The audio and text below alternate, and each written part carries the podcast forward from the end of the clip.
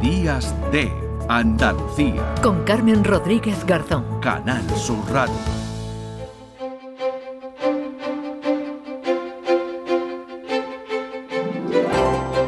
y 38 minutos de la mañana, seguimos aquí en Días de Andalucía. Sigue revuelto el mundo judicial esta semana ya se hizo realidad la anunciada dimisión de Carlos Lemes.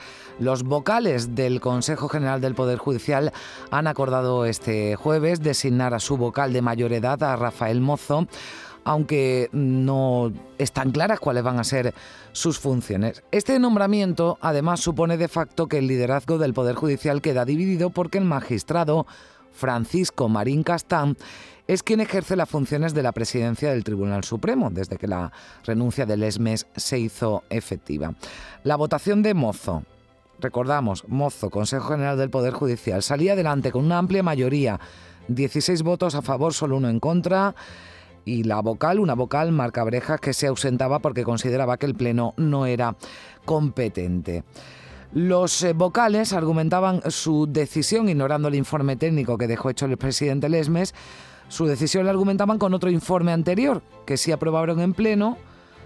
Hace tres años se apostaba por una bicefalia en el régimen de suplencias del Consejo General y del Supremo. Bueno, visto el resultado, alguna instancia judicial podría recurrir el nombramiento, lo que enredaría aún más la cúpula judicial. Pero esta bicefalia no es inédita, ya se produjo hace diez años cuando renunció Carlos Díbar.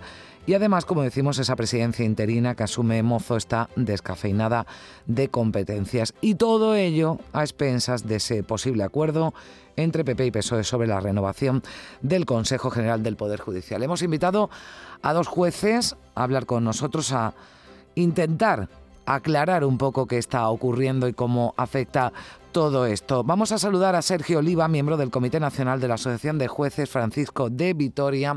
Señor Oliva, ¿qué tal? Muy buenos días. Muy buenos días, Carmen. Enhorabuena por el programa y mucho éxito para el futuro. Me han dicho que, Estamos hoy de estreno, bueno, de reestreno. Por eso. gracias, muchas un gracias. por dar, un placer por darnos voz a Francisco de Vitoria. Pues eh, me alegro y le agradezco también que, esté con nosotros. A ver, salida del ESME, lo que quedaba patente el jueves en el Pleno, en el que se eligió a Rafael Mozo, es que las cosas dentro del Consejo están, están tensas, ¿no? Porque, ¿qué supone que haya un presidente del Consejo General del Poder Judicial y otro del Supremo? Bueno, lo que supone es una anomalía constitucional, porque, como saben, eh, el artículo 122 de la Constitución solamente habla de un presidente para esos dos órganos. Y lo que viene a ser curioso, o bueno, la magia del derecho, como se dice, y que es eh, puede ser incomprensible para el ciudadano medio, es que existan dos informes jurídicos que, que, validen esa, esa anomalía. Ahora bien, lo que yo quiero eh, destacar, sobre todo, es que esto ahonda, esta bicefalia ahonda en el desprestigio de la institución de manera gravísima. Y esto va a provocar, como digo, puede provocar eh, esta bicefalia problemas a futuro. Es necesario eh, renovar de manera urgente eh, esta situación, este, los vocales del Consejo, conforme a unos criterios objetivos, alejándonos de ese reparto obsceno de, del juego de cromos que hacían los partidos políticos poderosos de este país y proceder de forma urgente también a la reforma del sistema que permita a los jueces, a los jueces de la carrera judicial, elegir a sus 12 vocales. Esa es la solución, la mm. receta. Claro, porque usted lo decía y lo digo porque en todo en toda esta maraña, no todo esto que estamos contando que quizás eh, nos perdemos, ¿no? Yo yo me pierdo de vez en cuando, entiendo que para los oyentes todo esto pueda ser muy muy complejo, pero lo que seguro uno sepa más o menos lo que está ocurriendo, lo que seguro está eh, transmitiendo es una peor imagen, ¿no? de, de la justicia, de los jueces, de la organización del mundo judicial. Sí, sin duda. Es importante destacar que eh, el Poder Judicial no es el Consejo General del Poder Judicial, ese es el órgano del gobierno. El Poder Judicial lo integran más de 5.500 juezas y jueces que cada día se parten el lomo trabajando y sacando su juzgado con las complejidades existentes en la falta de inversión que existe en España en relación con la justicia. Por eso es necesario que eh, cuando se proceda a la renovación, los nuevos vocales tienen que beber de una excelencia eh, intachable para poder revertir la ardua tarea de del desprestigio actual del Consejo y darle el prestigio que siempre ha tenido y que debe tener el, Consejo General del Poder Judicial. Hmm. Eh, ¿Hay un culpable o un responsable o varios en la no renovación del Consejo General del Poder Judicial? A ver, esta pregunta es una pregunta periodística perfecta. Pero mi respuesta es que el problema, el problema es tan sangrante que nosotros como asociación judicial repartir las culpas sería eh, un error. Nosotros tenemos que auxiliar y ayudar, ofrecer eh, soluciones a los grupos parlamentarios, que son los que están eh, imbuidos de la necesidad de reformar el, de reformar y de renovar el Consejo, las resoluciones y no atribuir culpas que realmente, le digo de corazón, no ayudaría a solucionar el problema.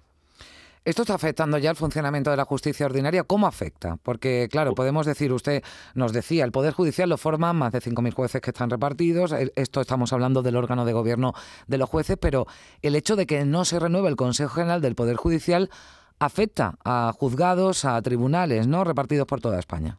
Sí, sí, afecta de manera muy grave. El ciudadano ignora que este juego de cromos o esta serie de televisión que parece trasladar los partidos políticos en torno al Consejo no le va a afectar. Pero tengo que decir que a partir del año 2021, que se prohibió al Consejo General de Poder Judicial hacer nombramientos estando en funciones, a día de hoy hay 66 vacantes por cubrir. 15 de ellas se encuentran en el Supremo, pero al final de año serán 17 porque se van a jubilar dos magistrados más y nueve de esos 15 están en la sala de los contenciosos administrativos, una sala de, importancia eh, muy destacada. Asimismo, también eh, existen 30, eh, 30 vacantes en Tribunal Superior de Justicia y precisamente uno de ellos es el presidente del TCJ de Andalucía que debe ser renovado. Y aparte de ello, también 20 presidencias de la audiencia provincial, una plaza de presidente de sala de penal de la audiencia nacional. Estos efectos van a tener eh, una traslación en el ciudadano porque sus pleitos, que se podrían dirimir de manera definitiva en un tiempo, un lazo concreto, al existir vacantes mm, y no se van a poder componer las salas para su juzgamiento definitivo, suponen, como digo, que los pleitos vayan a dormir el sueño de los justos, una justicia ineficaz, tardía, que entonces no estamos hablando de justicia. Pues ahí queda la opinión de Sergio Oliva, miembro del Comité Nacional de la Asociación de Jueces Francisco de Vitoria. Muchísimas gracias por estar con nosotros. Un saludo. Buen sábado. Adiós. Y saludamos también a Carmen Martín Persas, que es coordinadora de jueces y juezas para la democracia en Andalucía Occidental. Señora Martín Persa, ¿qué tal? Buenos días. Buenos días, eh, enhorabuena también por el programa, Carmen. Muchísimas gracias, Carmen. Eh, darnos la oportunidad, pero eh, eh tengo que corregir que es Martínez, ¿eh? Martínez, de acuerdo, pues nada. Carmen Martínez. Martínez Persa, bueno, pues eh, de Rodríguez a Martínez. Vamos a conocer también la opinión de su asociación, cómo, qué interpretación ¿no? y qué cree que, que puede pasar a partir de ahora con esa bicefalia ¿no? que se ha producido ahora en el Poder Judicial. Hombre, eh, tengo que decir también que es una anomalía, pero, pero más que la bicefalia, eh, porque eh, el Tribunal Supremo es un órgano jurisdiccional, lo que hace en el día a día es poner sentencias y estudiar asuntos concretos. El Consejo General del Poder Judicial es un órgano gubernativo, quiere decir que las funciones son completamente diferentes.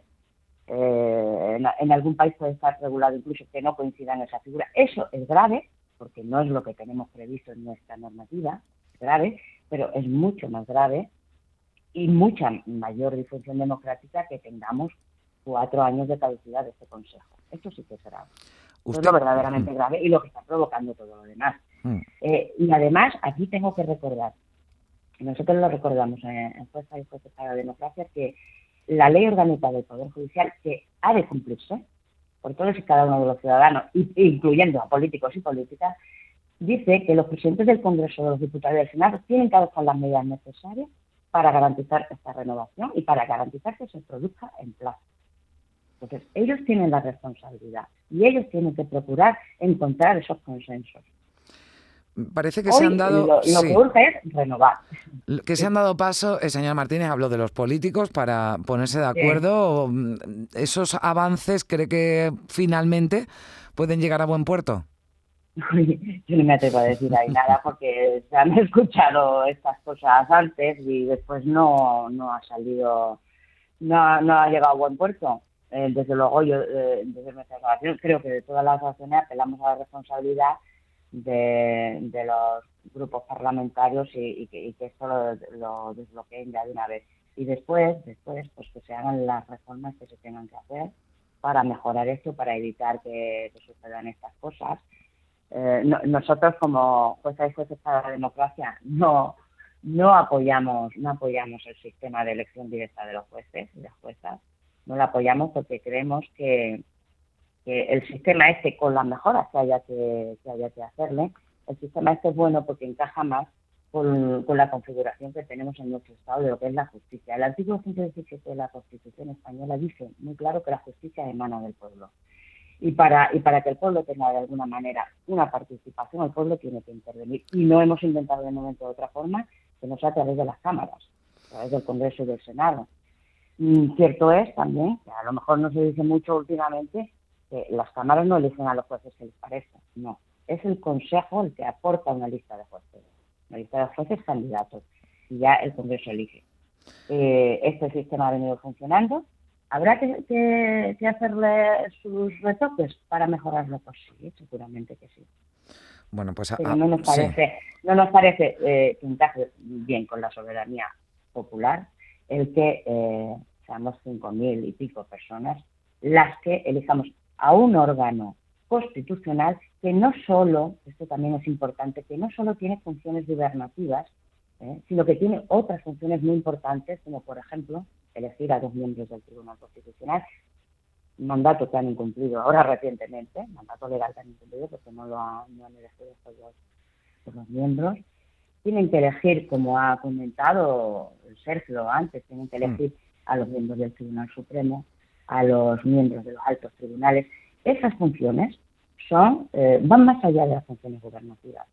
Tienen que ver con el propio sistema democrático. Y ahí el pueblo tiene que decir algo. Por eso a nosotros no nos parece tampoco la elección directa. tiene que haber un sistema listo en el que las cámaras participen. Entiendo que usted no está de acuerdo cuando se dice, bueno, este tema no interesa a los ciudadanos. Mm, nosotros lo hemos traído aquí porque creemos que sí interesa y porque, como nos eh, comentaba Sergio y apuntaba usted también, Carmen, esto afecta a la justicia ordinaria, la elección de jueces, esto nos puede afectar ya, nos afecta a los ciudadanos que, que tenemos, ¿no? Que alguna eh, algún asunto pendiente con, con algún juzgado, con algún tribunal.